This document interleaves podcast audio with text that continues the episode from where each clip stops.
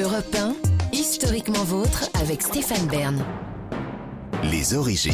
Pour conclure, cette émission remonte aux origines, toujours avec Jean-Luc Lemoyne et Gavin Clemente Ruiz, mais maintenant avec vous, David Castel-Lopez. Vous nous racontez les origines d'un tourisme pour le moins controversé, le tourisme noir.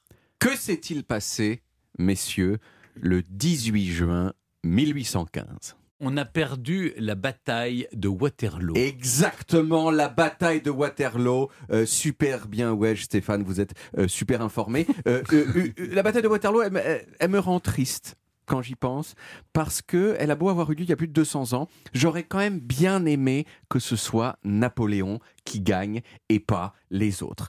Il y a eu près de 25 000 personnes euh, qui sont mortes ou disparues euh, lors de la bataille de Waterloo le 18 juin 1815.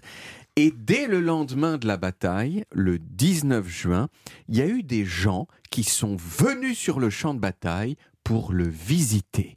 Pour le visiter, ce champ de bataille. Il y avait des cadavres partout, des soldats qui agonisaient, et donc des gens qui se promenaient au milieu de tout ça en disant c'est donc là que ça s'est passé hier. Très peu de temps après, il y a des locaux. C'est peut-être des secouristes. Non, non, c'est vraiment tourisme mémoriel de hier. Quoi, voilà. Euh, très peu de temps après, il y a des, euh, des gens locaux qui ont commencé à vendre des boissons fraîches près du champ de bataille et des paysans de la région euh, qui se sont assez vite mis à être des guides du champ de bataille contre de l'argent dans les semaines qui ont suivi. Et il y a même très vite eu, et ça c'est un peu horrible, un commerce de souvenirs. Mais où les souvenirs, c'était pas un magnète avec la tête de Napoléon, c'était des vrais trucs ramassés sur le champ de mmh. bataille et quelquefois avec encore du sang mmh. dessus et parfois même, parfois même des morceaux de gens morts. Mmh. T'as ramené quoi de Waterloo Un perronnet La classe, non Et on s'accorde généralement pour dire que Waterloo, c'est l'acte de naissance de ce qu'on appelle le dark tourisme. En français, tourisme macabre ou thanatourisme, hein, euh, mot valise formé à partir de thanatos qui veut dire la mort, en grec ancien.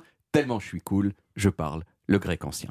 Ce tourisme macabre, il n'a jamais cessé d'exister, mais il a explosé ces 30 dernières années en parallèle de l'explosion du tourisme en général. Entre 1995 et 2022, le nombre de voyages touristiques dans le monde, il a doublé et le dark tourisme avec. Alors bien sûr, l'idée qui a derrière, euh, enfin derrière l'idée euh, du dark tourisme, il y a l'idée que c'est pas bien de faire du dark tourisme, que c'est un truc de voyeuriste euh, FDP qui ne respecte pas la dignité humaine. Mais j'ai envie de dire, parce que je réfléchis, qu'il euh, y a dark tourisme et dark tourisme. Euh, parce que si le dark tourisme, c'est d'aller visiter des endroits macabres, alors tous les gens qui vont visiter Auschwitz, ce sont des FDP de dark touristes. Et il y a même des gens qui répondent Bah oui, mais, euh, je vois pas en quoi c'est plus immoral de se confronter à la violence du monde que d'aller bronzer à Cancun comme un connard. Hein? Pardon pour les, gros mots, mais je trouve qu'ils aident. Pardon pour ceux qui vont se.